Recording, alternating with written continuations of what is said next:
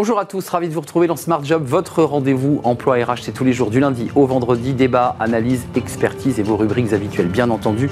Aujourd'hui dans Bien dans son job, on parle de la parentalité en entreprise et on va en parler avec Audrey Julien, directrice RH du groupe Sarbacane, elle est notre invitée. Smart Philo, euh, l'intelligence artificielle, l'IA, est-ce un substitut aux, décideurs et, j'élargis au RH On en parlera avec Thibaut Brière, il est philosophe, conseiller en management et expert des nouvelles formes de, de travail. Il sera dans notre rubrique Le cercle RH, dans le cadre de cette journée mondiale du coming out, le 11 octobre, l'intégration des personnes LGBT en entreprise. Vous le verrez à travers leur baromètre, euh, les chiffres ne sont pas bons. On fera le point avec des experts des, et des alliés, comme on les appelle. Ce sera dans le cercle RH. Et puis dans Fenêtre sur l'emploi, la cybersécurité veut se féminiser. C'est un vrai sujet. Et Sylvie Blondel sera avec nous, directrice des ressources humaines chez Stormshield, filiale d'Airbus Cyber Security. Elle viendra eh bien, nous parler des femmes dans la tech et dans la cyber. Voilà le programme. Tout de suite, c'est bien dans son job.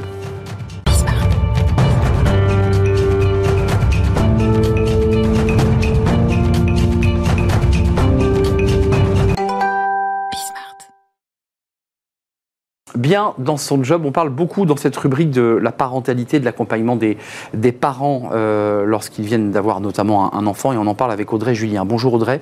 Vous êtes directrice RH du groupe Sarbacane.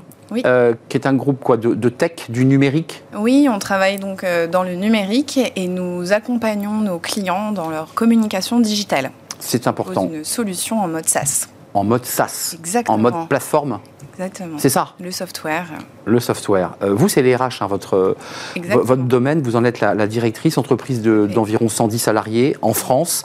Euh, et puis, bah, vous avez choisi, vous et votre entreprise, euh, d'accentuer l'accompagnement de la parentalité. Racontez-moi d'abord l'histoire et, et qu'est-ce que vous proposez très concrètement aux parents justement pour les accompagner dans cette parentalité? Oui, avec plaisir. Donc Sarbacane déjà existe depuis 21 euh, ans. Effectivement, nous sommes dans le nord, à une dizaine de kilomètres de Lille. Et il y a déjà une dizaine d'années, nous avons décidé d'implanter une micro-crèche sur notre campus. Donc aujourd'hui, il y a 10 berceaux et 8 qui sont réservés aux collaborateurs Sarbacane. Donc finalement, cette décision d'ouvrir des places en crèche a lancé notre démarche de qualité de vie, conditions de travail, etc. Ça veut dire qu'on vient déposer son enfant à côté de l'entreprise ou sur le site et on va. Euh, c'est extrêmement pratique pour le coup. Tout à fait. On a donc ces parents qui sont euh, ravis d'avoir euh, ce service, puisque effectivement c'est un gain de temps. Le matin, ils n'ont pas besoin de faire domicile, crèche, crèche, travail. C'est vraiment au même endroit, donc plus de sérénité, de confort. Et forcément, ils sont moins anxieux si jamais leur enfant est malade, par exemple. je fais une petite parenthèse parce qu'il y a plein d'autres choses dont on va parler, mais est-ce que la, maman ou le papa d'ailleurs peut, comme ça, à la pause du, du midi, aller faire un petit coucou à son, à son enfant? Enfin, je veux dire, c'est tout à fait autorisé. Après, il y a même euh, un petit jardin, donc euh, je sais que parfois, euh, en fonction de l'emplacement de son bureau, on, peut, voir, les enfants gambader. Et ils sont parfois invités sur le campus aussi. Il y a déjà eu des visites d'enfants au moment de Mardi Gras, ils se baladent déguisés dans les locaux. Alors, allongement du congé paternité, ça c'est une, loi, hein, c'est pas vous qui l'avez créé, mais 100% pris en intégralité, pris en charge en intégralité pour le congé paternité ou le second parent, parce qu'il faut évoquer évidemment la question des, seconds parents. On va en parler dans le cercle RH dans quelques instants d'ailleurs.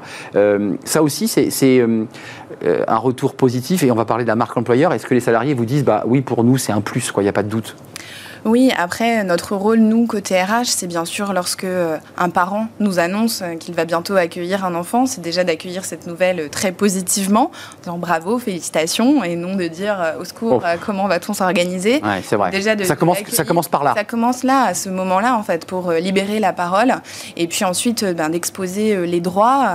effectivement, ben, la future maman a le droit de s'absenter pour les rendez-vous de suivi, etc. Et vraiment ben, d'accompagner comme ça dès le moment de l'annonce de la grossesse. Et puis par rapport au congé, euh, effectivement, paternité ou second parent, moi, je trouve que c'est vraiment... Euh, combien de jours là On est passé de combien à 28. À 28, c'était 11, jours. On est passé à 28. Hein. Voilà. Et pour l'instant, euh, tous les parents qui Ils l'ont eu l'ont pris en intégralité. Donc je trouve que c'est hmm. vraiment... Parce qu'avant, vous vous rappelez, hein, on ne les prenait pas les congés paternité. Voilà. Et donc ça crée d'autant plus l'inégalité homme-femme, qui déjà se creuse par euh, plein d'autres sujets, comme par exemple on est plus souvent sur la maman qui euh, réduit son temps de travail, etc. Donc au moins l'allongement du congé euh, second parent permet de réduire les inégalités et voilà baisse la charge mentale par exemple de la mère voilà, c'est une mesure très positive en tout cas. Chèque vacances, ça c'est important. On a mis en place cette année. Ça, c'est la nouveauté. Dans notre politique, effectivement, rémunération. Ça, c'est géré par l'entreprise ou c'est le CE qui gère? Avec notre CSE. Ah, on est d'accord, le CSE. Oui, mais bien sûr, impulsé par toute l'équipe. Nous sommes d'accord. RH. Ça, c'est le dialogue social dans l'entreprise. concrètement, là, le, le, retour qualité, le retour productivité, parce que vous offrez des conditions de, de, de parentalité, d'accueil des enfants optimales. Euh, est-ce que derrière, vous avez aussi un retour de qualité des collaborateurs et de fidélité? Parce que dans la tech, c'est important. Oui, à nous, bien sûr, d'aller les solliciter pour à chaque fois demander s'il y a des améliorations, si tout se passe bien, etc. On fait aussi ce qu'on appelle, par exemple, un entretien de retour suite au congé maternité ou suite au congé parental pour recueillir les impressions, justement. Et puis, euh, on est toujours dans cette logique d'amélioration, parce qu'effectivement, on a forcément cette logique de rétention puisque euh, un parent qui met son enfant à la crèche, on se dit que c'est plus compliqué après si jamais il doit euh, quitter l'entreprise pour hmm. retrouver une place en crèche, etc. Donc forcément, c'est aussi un argument de, rétention euh, pour hmm. nous. Et puis après, on parle de productivité, mais oui, puisque forcément, ils sont dans des meilleures conditions, ils sont moins stressés, on a aussi une flexibilité qu'on offre. Euh, ça, on peut le retrouver également dans notre entité allemande, parce qu'on a au sein du groupe aussi une entité hmm. allemande, ils sont 30-40. Préciser que les Allemands, ils ont une politique familiale très différente de la nôtre. Vous devez être très, très, très en avance par rapport à l'Allemagne sur ces sujets Après, on. Non, vrai. Les femmes travaillent moins, enfin, c'est plus compliqué. Après, par exemple, chez eux, euh, donc chez Rapid Mail, j'ai découvert ça forcément avant notre échange, mais ils offrent par exemple deux jours de congés supplémentaires pour les parents isolés. Donc c'est aussi une super mesure. Par isolé, famille monoparentale, maman seule. Voilà, maman ou papa solo. Papa solo, bien sûr. Peut être aussi papa solo. C'est important de prendre en considération justement aussi la place du père euh, dans, l'entreprise. On parle souvent de la mère, mais voilà, c'est le père aussi. Vous, votre boulot, de, euh, votre boulot de, RH euh, concrètement, c'est aussi d'aller parler aux managers c'est, je veux dire, voilà, c'est quand même de leur dire, fais pas une tête de. Euh, et, petit à petit, voilà, on, y arrive effectivement, et il faut euh, expliquer aux managers justement quand je parlais de, bonnes nouvelles, mais c'est parce qu'après peut-être que si on crée ce climat de confiance, euh, peut-être que la maman, enfin la future maman, va annoncer sa grossesse un peu plus tôt parce qu'elle se sent en confiance de l'annoncer peut-être à un mois et demi et non trois mois, parce qu'en fait on passe souvent sous silence ces trois premiers mois et c'est pas euh, évident parce que peut-être qu'on peut, euh, d'un coup euh, courir parce qu'on est malade et le manager ne comprend pas. Donc à nous de sensibiliser justement les managers, mais aussi les collaborateurs qui ne sont pas parents et qui peut-être ne comprennent pas en fait les hmm. difficultés que certains parents peuvent rencontrer. ou inversement peuvent lorgner sur ces avantages parce que vous offrez aussi des, euh, des accords de congé enfant malade au-delà du droit du travail, c'est-à-dire qu'on voit des collaborateurs qui s'en vont. 2023. Voilà, ça c'est la nouveauté, mais des collaborateurs qui n'ont pas d'enfants parce que vous avez une moyenne d'âge assez jeune, mhm. disent ah, quand même, euh, donc il faut aussi faire de la pédagogie pour ceux qui n'ont pas d'enfants ou ne veulent pas avoir d'enfants d'ailleurs. Oui, oui, euh, ça forcément on a tous les cas de figure. Maintenant, je pense qu'il faut aussi se rendre compte qu'à un moment on prend un parti pris en se disant, voilà, nous, on va essayer de mettre des actions en place en faveur de la parentalité, mais euh, c'est aussi pour rééquilibrer les choses puisqu'il peut y avoir une inégalité en fait à ce moment-là, parce que d'être parent, c'est un bouleversement. Et puis, euh, nos collaborateurs qui ne sont pas parents, ils ont d'autres choses. On a des cours de crossfit, de yoga pour les sportifs. Euh, une belle entreprise où, en tout cas, vous, vous donnez envie d'y pousser la porte, parce que c'est aussi tout l'enjeu d'une entreprise, c'est de donner envie aux collaborateurs de, de, se lever le matin et de s'engager pour leur entreprise. Sarbacane, 110 collaborateurs à M, en banlieue lilloise. Et euh, merci Audrey Julien, RH, DRH, directrice des ressources humaines de cette entreprise. Et vous étiez bah, l'une des, des, intervenantes de Human Day, c'était il y a quelques, quelques semaines. Merci de nous avoir rendu visite. Merci beaucoup. Bon retour dans le, dans le nord de la France, cette bien belle région. Smart Philo, on parle de l'IA. Les RH sont concernés par l'IA, l'intelligence artificielle. Est-ce qu'ils prennent la place des, des décideurs et des RH Ça, c'est une question et on en parle dans Smart Philo.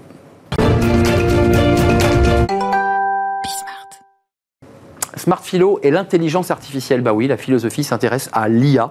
L'IA va-t-elle se substituer aux, humains, aux collaborateurs, aux décideurs, aux RH Et on en parle avec Thibaut Brière. Bonjour Thibaut. Bonjour Arnaud. Ravi de vous accueillir. Conseiller en management, expert des nouvelles formes de travail. Vous êtes philosophe et auteur de ce livre Toxic Management qui est sorti chez Robert Laffont. Vous êtes intéressé à ce sujet, j'en suis sûr, parce que moi aussi, comme on dit, j'ai halluciné euh, de cette information incroyable. Euh, une femme, robot, euh, humanoïde, qui ressemble à un humain, euh, pour diriger, euh, être PDG d'une entreprise.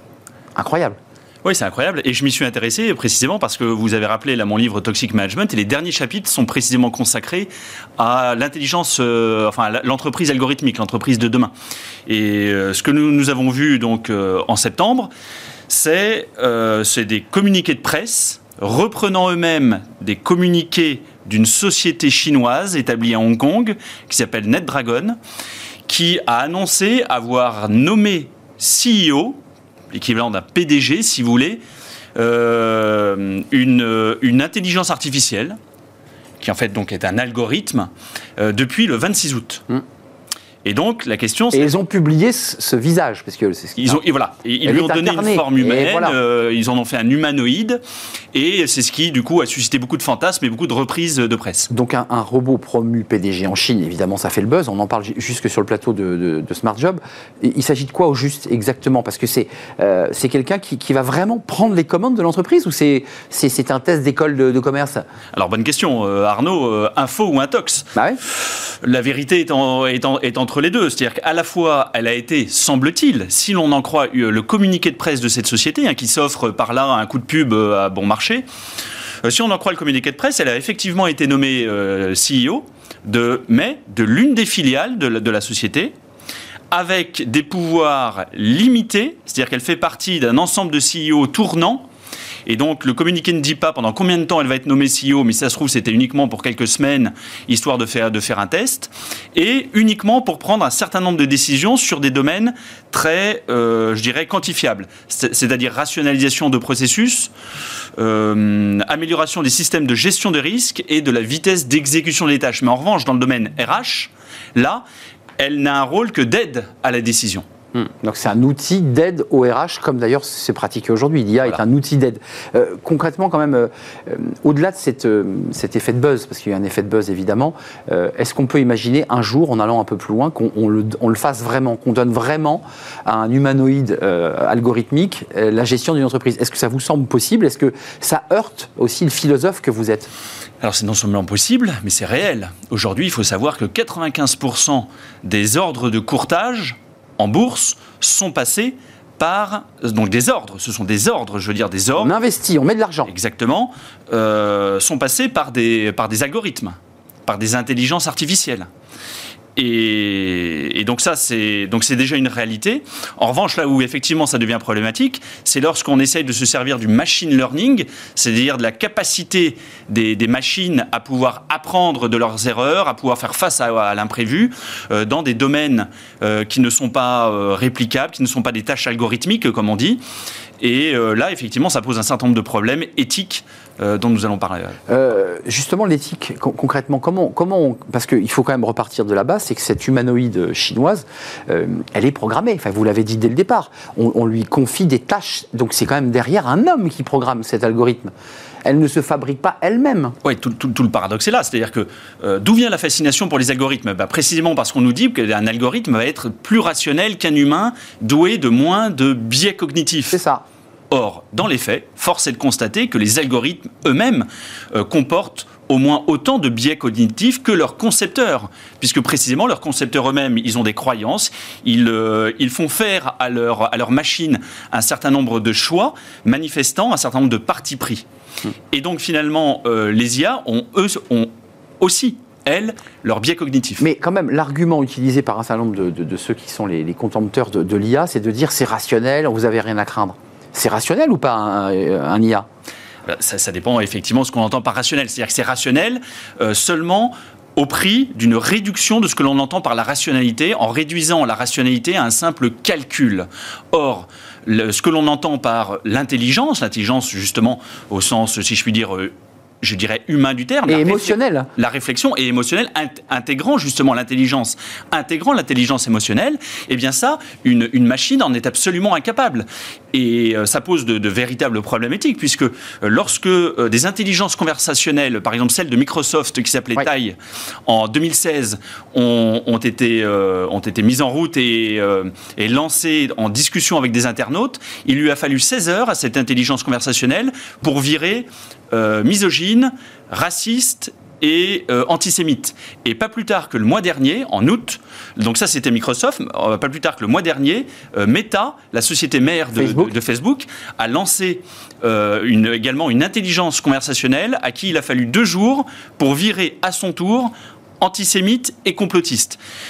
Et donc, une IA, elle est aveugle en tant que telle. Elle, ne se pose pas de questions morales. ça veut dire que des gens derrière euh, l'ont programmée pour devenir. Alors, ne l'ont pas programmée pour devenir ça. Simplement, elle a appris des échanges qu'elle avait avec des internautes. Elle, a elle se nourrit, se nourrit de toutes les données et elle produit une réponse qui est parfaite. Enfin, selon elle, suivant le paramétrage qu'on en a fait. Elle fait miroir de ce qu'elle entend en fait. Hein pour une part, mais également des choses qui lui paraissent rationnelles et qui lui paraissent économiques. Or, parfois, il peut y avoir des points de vue rationnels qui s'avèrent simplement, qui sont, qui sont simplement euh, choquants, qui sont euh, considérés comme, euh, bah, considérés comme oui, morale et rationalité pour le philosophe. Sont deux choses différentes. C'est deux choses très différentes. Parce que, par exemple, lorsque vous êtes incriminé, par exemple, je sais pas moi, d'homophobie ou de racisme ou d'antisémitisme, on ne dit pas que vous êtes antisémite. On dit que vous avez tenu des, propos, antisémites. antisémites.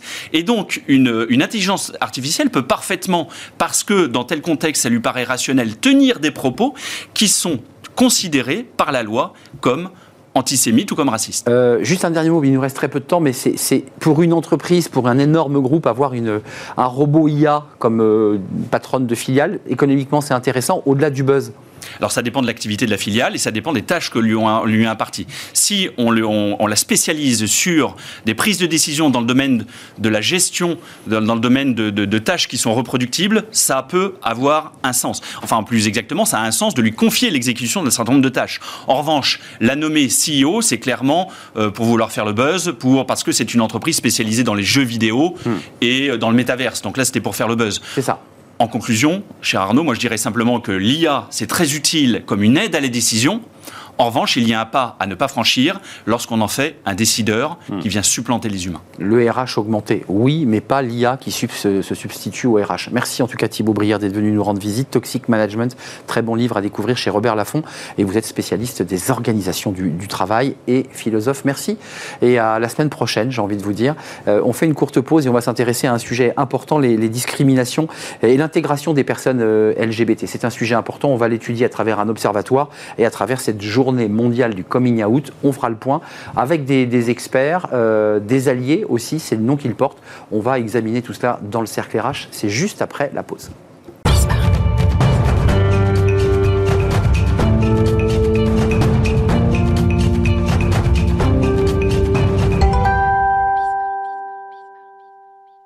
Le cercle RH, on parle euh, à l'occasion de cette journée mondiale du, coming out, de l'intégration et, des difficultés aussi, on va en parler, des, personnes LGBT en entreprise, avec euh, des sondages, un observatoire, et on fait le point avec nos, invités qui sont des, experts de, cette question. D'abord, euh, Hélène Tagliabu, merci d'avoir répondu à notre invitation.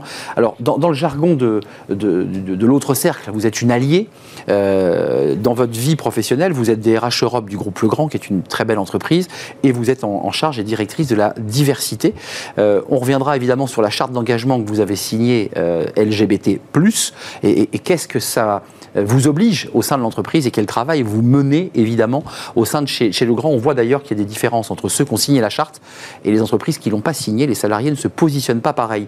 Euh, Alain Gavant, merci d'être avec nous. Bonjour. Vous êtes euh, co-responsable de l'Observatoire, je l'évoquais, de la Fédération de l'autre cercle qui dynamise cette quatrième édition du, de la journée mondiale du coming out. Ça s'est passé sur les Champs-Élysées, je crois, c'est ça Alors ce sera ce soir. Ce soir hein, donc ce soir, la diffusion, la diffusion au cinéma euh, Gaumont-Champs-Élysées, effectivement, avec euh, la ministre de la Diversité, euh, Isabelle Rome, et 400 dirigeants et directeurs diversité de grands groupes. Euh, d'abord, un mot, euh, parce que je veux aussi qu'on se projette sur l'avenir et qu'on voit ce qui se passe réellement dans les entreprises, mais euh, à travers l'Observatoire publié à l'occasion de cette quatrième journée, on voit quand même qu'il y a toujours une très grande invisibilité des, personnes LGBT. 83% d'entre elles disent qu'elles préservent leur évolution de carrière et 67% d'entre elles, elles disent tout simplement assurer leur bien-être, c'est-à-dire en n'en parlant pas, en se cachant, on se protège c'est quand même une situation délicate. C'est-à-dire que les choses ne sont pas euh, totalement transparentes. On se cache encore. Hmm. Alors, tous les sondages euh, euh, montrent effectivement qu'une personne sur deux reste dans le placard, comme on dit, hein, c'est-à-dire ne veulent pas être visibles dans le monde du travail pour une raison qui est simple, c'est que ces, ces, ces, ces, LGBT+ ont peur des stéréotypes, voire de l'exclusion et ça peut être parfois même de, des LGBT-phobies, puisque un tiers des LGBT+, disent euh, être victimes de LGBT-phobie. Euh, ce sont des insultes, euh, ce sont, ça peut être même des menaces sur les biens ou sur les personnes. Donc effectivement, nous sommes loin encore d'être à l'inclusion des personnes LGBT+, au travail. Hélène Tagliabu, je voulais vous demander votre engagement et le fait que votre entreprise s'engage. Est-ce qu'il y a eu un avant et un après Dès lors qu'une entreprise aussi importante que la vôtre euh, signe cette charte, euh, c'est-à-dire engage véritablement une politique RH au sein de son entreprise, est-ce que vous avez constaté, et vous avez des indicateurs j'imagine, constaté une évolution? Très certainement. En fait, lorsque l'on a ouvert le chapitre de l'inclusion euh, LGBT, avec l'aide d'ailleurs de, l'autre cercle et de Catherine Tripon, qu'on évoquait en coulisses et qui était un personnage important dans ce combat. Tout à fait. Euh, lorsque nous avons donc ouvert ce, chapitre euh, et que nous l'avons formalisé dans notre politique diversité et inclusion, euh, nous avons constaté que, cette politique diversité et inclusion a eu un écho formidable en interne. On a adressé spécifiquement le, chapitre de l'inclusion LGBT+. On l'a ouvert en signant notamment la charte d'engagement LGBT+, de l'autre cercle. Et ça a permis à certaines personnes en interne de se rendre visibles. Hmm. Voilà. Donc, c'est-à-dire, vous, vous avez libéré la parole, parce que c'est quand même des gens qui sont en souffrance, qui euh, n'osent pas dire qu'ils sont en couple avec un homme ou une femme, qui 7 fois sur 10 disent rien. Hmm. Là, vous libérez la parole, vous leur permettez de, de s'épanouir. Tout à fait. Et c'est pour ça que c'est très important, euh, effectivement, et qu'il ne faut pas, euh, je dirais, sous-estimer l'importance de, de signer euh, ce type de, de, de C'est pas un gadget, enfin, c'est important de le dire. C'est pas on signe comme ça sur le coin du, de la table. C'est un engagement aussi pour l'entreprise. Exactement, parce que ça nous permet de définir le cadre dans lequel on souhaite que nos salariés évoluent. Qu'ils sachent quelles sont les valeurs pour lesquelles nous nous battons, voilà, et qui sont importantes pour nous, et qui leur permettent aussi de se reconnaître dans, euh, dans ces valeurs et de contribuer à leur mesure à faire avancer la, société mm. sur ces sujets-là. Cet engagement, c'est vraiment la première pierre à l'édifice. Hein. Cet engagement est important. C'est une façon pour la direction de mettre le sujet sur la table, qui est souvent méconnu, incompris. Mais pourquoi parle-t-on de cette thématique dans le monde du travail euh, et, donc, nous avons besoin d'une direction euh, qui donne le là, qui donne euh, la frontière de ce qu'on peut faire, de ce qu'on ne peut pas faire dans le monde du travail sur cette thématique. je, je voudrais qu'on nous éclaire sur le vocabulaire que vous utilisez, parce que c'est assez important. Euh, à travers cet événement qui aura lieu euh, ce soir, euh, vous dites qu'il y a les alliés. Alors, si je ne m'abuse, vous êtes une alliée. Tout à fait. Vous avez signé cette charte, vous êtes considéré comme une alliée. Et puis, il y a les rôles modèles. Hmm. Euh, alors, c'est quoi les rôles modèles et, c'est qui les alliés? Alors, les alliés, on commence à les définir. Hmm. Ce sont ceux qui signent la charte, les entreprises. les rôles modèles, c'est quoi alors? Alors, peut-être. Les rôles modèles alliés. Oui, oui. oui, et alliés qui sont les deux. Peut-être un mot sur les alliés. En fait, il y a environ 7% de personnes LGBT, euh, dans le monde, euh, donc 93% de personnes qui ne sont pas LGBT. Le combat pour l'inclusion des personnes LGBT, ne doit pas être le simple fait des personnes LGBT elles-mêmes. C'est aussi ceux qui ne sont pas LGBT, et 93% qui doivent œuvrer pour l'inclusion des personnes LGBT. Pourquoi? Parce que ce n'est pas seulement un sujet communautariste, c'est un sujet de droit humain. Hmm. Donc les alliés... Et le droit du travail aussi, on va y revenir. tout à fait. Ces alliés sont des personnes qui ne sont pas LGBT+, et qui œuvrent pour l'inclusion des personnes LGBT+. Hmm. Alors les rôles modèles, de quoi s'agit-il? Oui. Un rôle modèle, c'est une personne qui peut être dirigeante ou leader euh, LGBT+, et qui... Euh, inspirante donc Qui est inspirante, qui est une figure d'identification, et qui montre qu'elle peut réussir sa carrière professionnelle, qu'elle peut être visible tout en étant euh, homosexuel, bisexuel ou transgenre. Quelle que soit son orientation sexuelle, on peut donner le meilleur de soi-même et réussir sa carrière. C'est un signe fort d'identification. dans l'entreprise. C'est un engagement. Hum.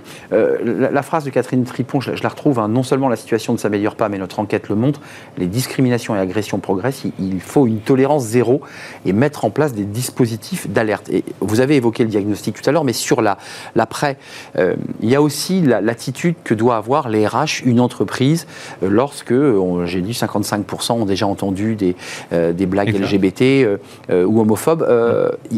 ça, c'est un rôle qui, qui incombe au RH, ça la tolérance zéro, c'est-à-dire on sanctionne, on ne laisse pas passer. Tout à fait. Euh, je parlais tout à l'heure de mettre en place un cadre de travail qui favorise l'inclusion. Ça veut dire aussi euh, sanctionner des euh, comportements déviants sur, sur le sujet et ne pas admettre effectivement d'attitudes LGBT-phobes. Mais ça veut dire que vous, en tant que RH, là je me tourne vers la RH et plus l'allié ou, ou la, responsable diversité, vous avez eu à recevoir dans votre bureau et à faire des réprimandes ou à recadrer des collaborateurs? Euh, pas directement, mais euh, on, a aussi mené une enquête euh, interne pour savoir quel était finalement mmh. le, climat dans l'entreprise sur, sur ce sujet-là. Et effectivement, les répondants nous disent on a déjà entendu des blagues sexistes, LGBT-phobes, etc., pour 11% des, des, répondants. Ce qui veut dire que c'est un véritable sujet et qu'il nous faut continuer à sensibiliser sans cesse sur le fait que ça n'est pas acceptable. C'est vraiment un sujet de, finalement, de transformation culturelle que l'on opère au sein de l'entreprise. Et, que vous accompagnez par le choix de la signature. Symboliquement, c'est très fort qu'une entreprise aussi importante que le grand, et il y en a d'autres, hein, il y a beaucoup de, très grosses entreprises, s'engage euh, concrètement. Euh, quel est le chemin qui nous reste à parcourir Parce qu'on voit votre engagement, on voit ses, alliés. C'est quoi la route qui nous... C'est une transformation culturelle? Alors, c'est une transformation culturelle, mais il ne faut pas que ce soit simplement du pink washing, comme on dit, c'est-à-dire euh, simplement pour l'image, la communication. Il faut qu'il y ait un réel déploiement. Et ça, ce déploiement nécessite d'abord des actions de communication, de sensibilisation, de mettre en place des dispositifs d'alerte et de sanctionner les discriminations ou les, ou les comportements LGBT-phobes. Euh, donc, c'est vraiment la communication, la sensibilisation, la formation et notamment des managers qui euh, pourront être à même de recadrer euh, leurs équipes est vraiment essentiel dans ce, dans ce dispositif. Donc c'est de la formation pour être très concret. Hein, changer les mentalités. Changer les mentalités. Et les comportements. Et, et, le regard. Et le regard. Euh, le droit du travail, parce que c'est important qu'on en parle. On a eu le débat en première partie d'émission avec une entreprise très ouverte sur la parentalité, avec les deux parents, parce qu'il y a parfois un papa et une maman, mais parfois il y a deux papas ou deux mamans. c'est important cette question-là du droit du travail. C'est à l'égalité parce qu'on voit quand même des personnes qui se cachent et qui font croire qu'elles sont hétérosexuelles, euh, pour ne pas dire la vérité. Hmm. Le droit du travail, il est implacable. Il faut une égalité sur cette question. Oui, mais euh, les, choses sont, euh, sont, complexes en fait ah sur, sur ces questions-là. Donc oui, il faut être très ferme sur le, cadre légal et ce qui est autorisé, ce qui ne l'est pas. Et, et, il nous faut surtout accompagner, faire dans la pédagogie pour que tout un chacun le comprenne et euh, en premier lieu les, euh, les, managers qui sont en charge d'équipe et qui sont en charge de déployer certains, certains messages.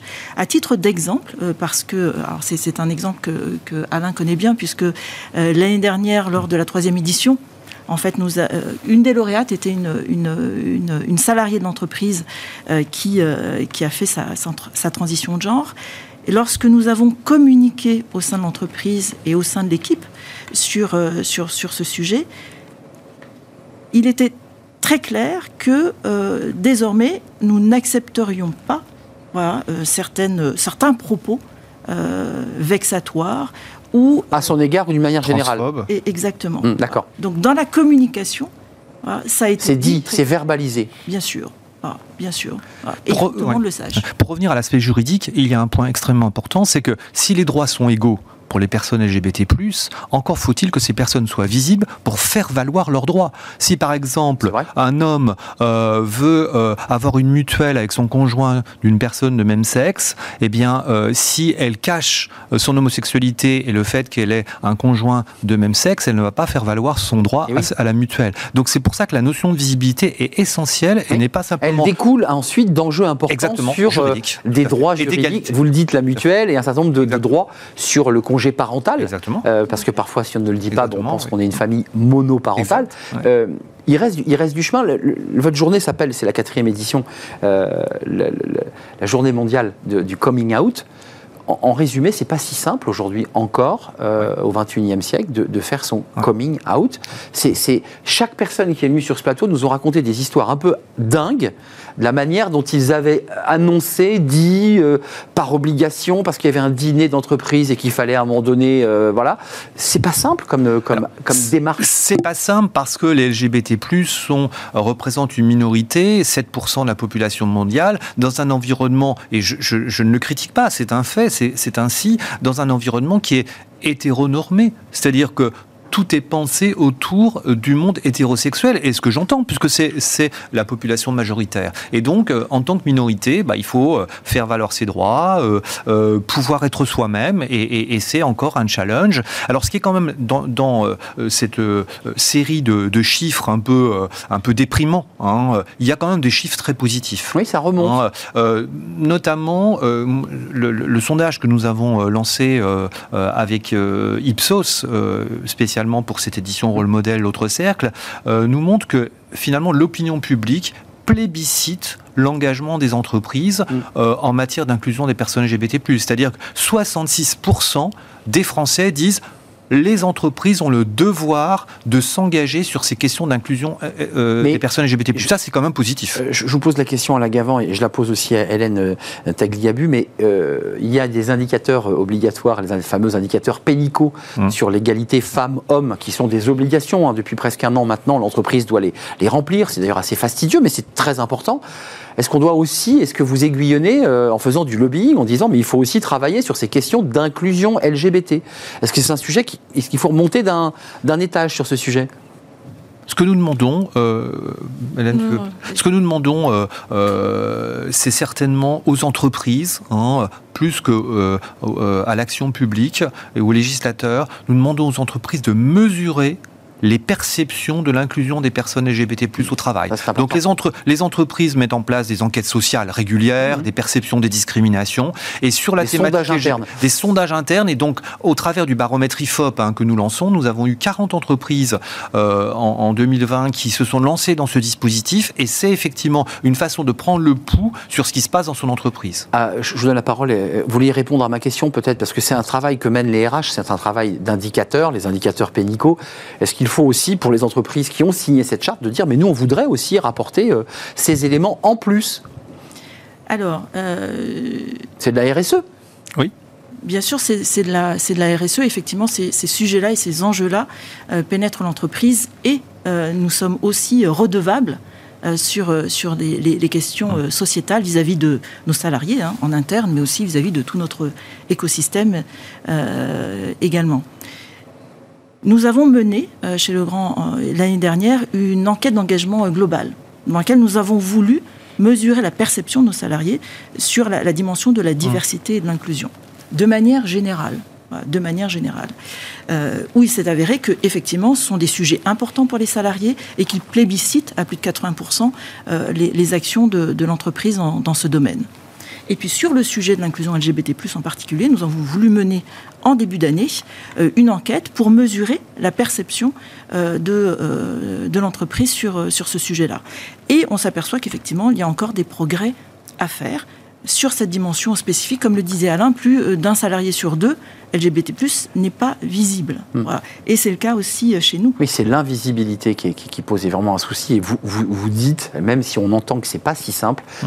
Euh, faites ce coming out parce que ça enclenche aussi derrière des droits, une intégration, je dirais, euh, en termes de droit et, juridique, parce que c'est c'est un acte pas simple à faire sur le plan humain, mais c'est important pour le salarié de l'entreprise. C'est ça que vous dites. Alors, c'est important pour ses droits, euh, mais c'est aussi important pour son bien-être. Bien parce que ce collaborateur, ces collaboratrices, double vont Se, ils vont se sentir mieux dans leur basket, si on peut dire, et mm. ça va aussi avoir un retentissement sur leur engagement.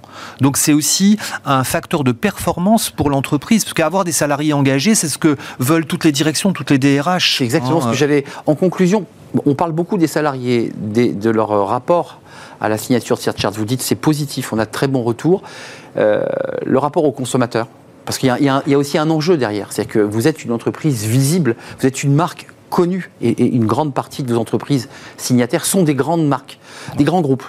Comment ça se passe ce rapport-là? Alors moi j'ai envie de dire. Allez-y Hélène que euh, il faut un engagement fort de, de, l'entreprise sur ces sujets-là, et notamment de la direction. Il faut que ce soit en lien avec la raison d'être de, l'entreprise. Euh, il y a deux ans, nous avons retravaillé notre raison d'être qui est d'améliorer les vies en transformant euh, les lieux de vie, là où les gens vivent, travaillent, se rencontrent. On s'éclaire, on... Exactement. Et, donc il faut une cohérence et une congruence sur, euh, sur ces sujets-là. Mmh. C'est très cohérent.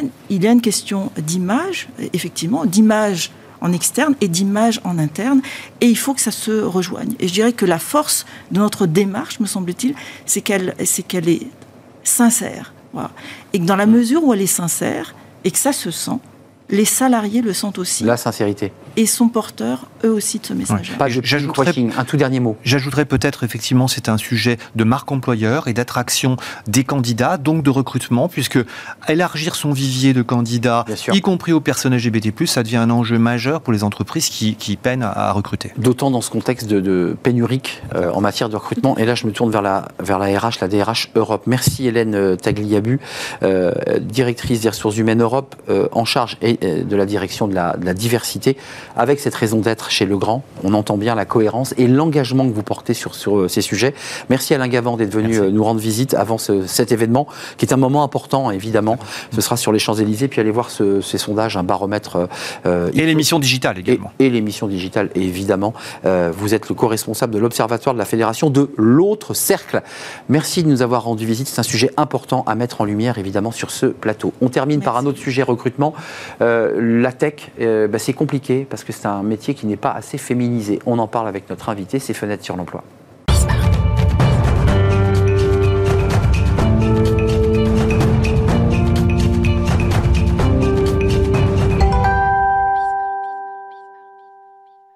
Fenêtre sur l'emploi. On parle vraiment régulièrement de cette question qui est un sujet épineux, les femmes dans la tech, dans la cybersécurité d'ailleurs pour être bien précis. Et on en parle avec Sylvie Blondel. Bonjour Sylvie. Bonjour. Ravi de vous accueillir, directrice des ressources humaines chez Storm Shield, filiale d'Airbus Cybersecurity. Euh, D'abord un diagnostic. Euh, vous confirmez ce que je dis en, introduction. Euh, les femmes dans la cyber, ce sont des faux amis. On en voit on les cherche. Vous les cherchez On les cherche, il n'y en a pas en fait. Donc même, si on voulait faire de la diversité euh, et euh, promouvoir de la positivité féminine, on aurait beaucoup de mal parce qu'on n'a pas de candidates. Donc c'est vraiment une pénurie de candidates, donc il faut vraiment travailler beaucoup plus en amont. Storm Shield, euh, cette filiale dont mhm. vous êtes la DRH, est une entreprise qui recrute. C'est un secteur qui recrute. J'ai 70 postes ouverts. On est 350 salariés et 50 prestataires, donc 400 personnes qui bossent ensemble. J'ai 70 postes ouverts, donc oui, ça recrute. Et en fait, c'est pour ça qu'on a intérêt à motiver les femmes à rejoindre, parce qu'on se coupe sinon de la moitié de la population. Alors, il y a quand même un problème de diagnostic, vous nous le dites dès le départ, c'est que même si je voulais faire vraiment une politique de dingue, il n'y a pas de femmes. Alors il y en a un peu plus petit peu plus. ça progresse. Mais les écoles, ça part des écoles. Ça part des écoles, ça part même plus en amont encore de tout petits, des parents, des conseillers d'orientation en fait qui connaissent pas nos métiers. Mmh. Et donc il faut vraiment faire un travail en amont. Euh, concrètement, euh, ces femmes, parce que c'est toujours un peu la question euh, un peu valise, un peu fourre-tout, mais qu'est-ce qu'elles apportent ou qu'est-ce qu'elles apporteraient en plus des hommes Parce que cette question, elle est posée dans leur manière d'aborder les sujets, la manière de traiter des, sujets cybersécurité? Alors, je pense que l'intérêt de la diversité, de l'inclusion au sens large, que ce soit les femmes, euh, j'ai vu votre reportage sur le LGBT, etc., je pense que c'est ça qui fait l'intérêt. Moi, je prône beaucoup, en fait, la diversité, parce que je pense que c'est ça qui fait la créativité. Dans notre métier, il faut beaucoup de créativité, beaucoup de challenges. Donc, euh, oui, les femmes vont amener un œil différent. Euh, mais maintenant, on a besoin de toutes les inclusions et de toutes les diversités. Mais vous-même, vous, vous, incarnez ce. Bah, je, m'autorise, vous êtes DRH d'une entreprise de cybersécurité. Quand on parle de ça, effectivement, d'un point de vue cliché, on se dit c'est des hommes euh, qui sont des informaticiens, un peu dans la guerre. Ouais, c'est un peu bah, ça. C'est un peu ça, quand même, le cliché. Alors, moi, j'ai fait, toutes mes études pour être magistrat, ce que je ne suis pas. Oui. Et effectivement, quand j'ai cherché du travail après quelques années déjà en RH, en grande conso d'abord, et qu'on m'a proposé ce poste, je me suis dit, mon Dieu, qu'est-ce que je vais aller faire en bah cybersécurité Vous-même, vous êtes posé la question. Je vais me retrouver avec des mecs derrière des PC, bah voilà. Et en fait, pas du tout. Je, alors oui, effectivement, il y a, quand même des PC, ouais, bien sûr. Évidemment, mais en fait, on se retrouve dans une société où il y a de la créativité, où il y a beaucoup d'humains, et la relation humaine est au cœur en fait de notre métier. Et ça c'est top en fait. Donc il faut casser ces préjugés. C'est intéressant qu'on creuse un peu. Quand vous dites humain, c'est pas uniquement parce que les gens sont sympas autour de la machine à café. C'est humain parce que les enjeux euh, demandés par les clients sont aussi des enjeux humains. Bah oui, parce qu'en fait cyber séréniser, qui est notre mission, en fait, et vous le voyez avec les hôpitaux qui se font hacker, ah, derrière, le risque, il est très humain, donc c'est la protection des personnes et des infrastructures, en fait. Et c'est ça qui est aussi sympa, c'est le sens de notre métier.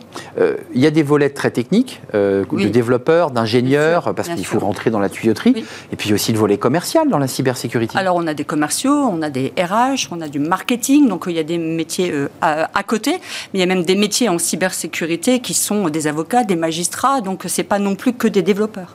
Mais je pense qu'il faut aussi qu'on amène les femmes dans ces métiers de développement en valorisant le contenu des métiers. Mais vous, Sylvie, vous, vous nous dites 70 postes ouverts, on entend qu'il y a 70 postes dans la partie technique, mhm. ingénieur, le, hard mhm. skill, mhm. mais vous dites aussi, on ouvre. On ouvre aussi. Euh, hein. dites, vous dites aux femmes, dans ces secteurs-là, c'est bien, venez sur les RH, venez sur la com, venez sur plein de choses. Oui, et puis il est aussi possible de faire de la technique. Enfin, moi, j'ai l'exemple d'une fille qui a rejoint nos, organisations, elle était podologue, elle a fait une reconversion professionnelle et aujourd'hui elle est au service client et hmm. elle s'éclate. Donc c'est tout à fait possible. Et c'est d'ailleurs pour ça que je suis aussi investie dans une asso qui s'appelle le CEF6, en fait, qui est une association des, femmes, dans le cercle des femmes euh, cybersécurité. C'est pour ça que vous venez sur une dans une émission de télévision, parce que à travers votre histoire, à travers ce que vous nous racontez, vous dites, ça peut peut-être enclencher aussi ah un, désir de pousser la porte de ces boîtes. Oui, et puis on intervient, euh, là, lundi, je vais intervenir dans une école avec euh, quelqu'un de, de nos équipes, qui est une techos vraiment, et elle va partager son métier. On sera devant 70 jeunes. Donc euh, oui, c'est dès le départ, en fait, il faut qu'on donne la pétence sur nos métiers. Donc faire de la pédagogie, venir à la télévision, un mot sur les salaires, parce que c'est intéressant aussi de dire à mhm. ceux qui nous regardent, euh, à ses parents peut-être, parce qu'ils ont peut-être des enfants qui cherchent leur voie, les salaires sont bons en entrée? Alors les salaires sont bons. Euh, mais euh, je pense que c'est pas que ça en fait. Alors pour moi, la motivation du salaire est importante, mais je vous le disais, le sens au travail, qui est quand même un élément moteur en fait aujourd'hui, quand même. Donc cyber et vous le voyez tous les jours, les cyberattaques, ça, ça, ça pullule de partout. Récemment, un hôpital encore, un département. Oui, non, mais c'est euh, sûr, en fait, et c'est chaque jour. Donc, je pense que ça, ça donne du sens au travail. Il faut qu'on ait des salaires corrects. J'entendais tout à l'heure la parentalité, les conditions de travail. On fait aussi très attention, nous, aux conditions de travail de nos collaborateurs. Donc, on est aussi dans ces démarches-là, en fait. C'est des métiers, avant de nous quitter, quand même, où à la fois on est sur site, euh, évidemment euh, chez vous dans le Nord ou à ici les Moulineaux, mais on est quand même beaucoup, beaucoup en déplacement chez le client. Il faut aller voir, il faut faire des diagnostics, il faut travailler avec lui quand même. Oui, on a aussi beaucoup de présence en fait chez nos clients et on a accepté nous. ça bouge quoi, c'est ce que je veux dire. C'est un métier où on peut bouger quoi. C'est un métier où on peut bouger et euh, on a aussi évolué par exemple sur le télétravail. Avant on faisait parce qu'on est dans la cybersécurité, on fait très attention à toutes nos connexions, mais on a mis en place aussi des, mesures sécurisées qui permettent à nos collaborateurs de travailler à distance. Hmm. Donc on se modernise nous aussi dans notre approche. Oui, ça serait un comble que vous soyez vous-même piraté alors que vous êtes en conseil de, cybersécurité, ce qui serait dommage, évidemment. Euh, merci beaucoup Sylvie Blondel. 70 euh, postes d'abord dans son entreprise, celle en tout cas que vous représentez aujourd'hui, euh, Storm Shield. Donc allez donc jeter un œil et puis bah, peut-être vous la découvrirez dans des écoles, sur des sites et des campus pour entendre que bah, le, la cybersécurité, c'est aussi ouvert aux filles, aux femmes. Je dis aux filles parce que ça commence dès le lycée, ça commence dès le collège. Merci de nous avoir rendu visite, directrice des ressources humaines chez Storm, Storm Shield filiale d'Airbus Security, Cyber Security. Merci à vous, merci de votre fidélité, merci pour toutes vos réactions, merci à toute l'équipe qui m'accompagne, évidemment Angèle aujourd'hui à la réalisation, Saïd euh, au son, merci à, à Joséphine et merci à Léa pour l'accueil invité, évidemment. Je serai là demain, portez-vous bien, bye bye.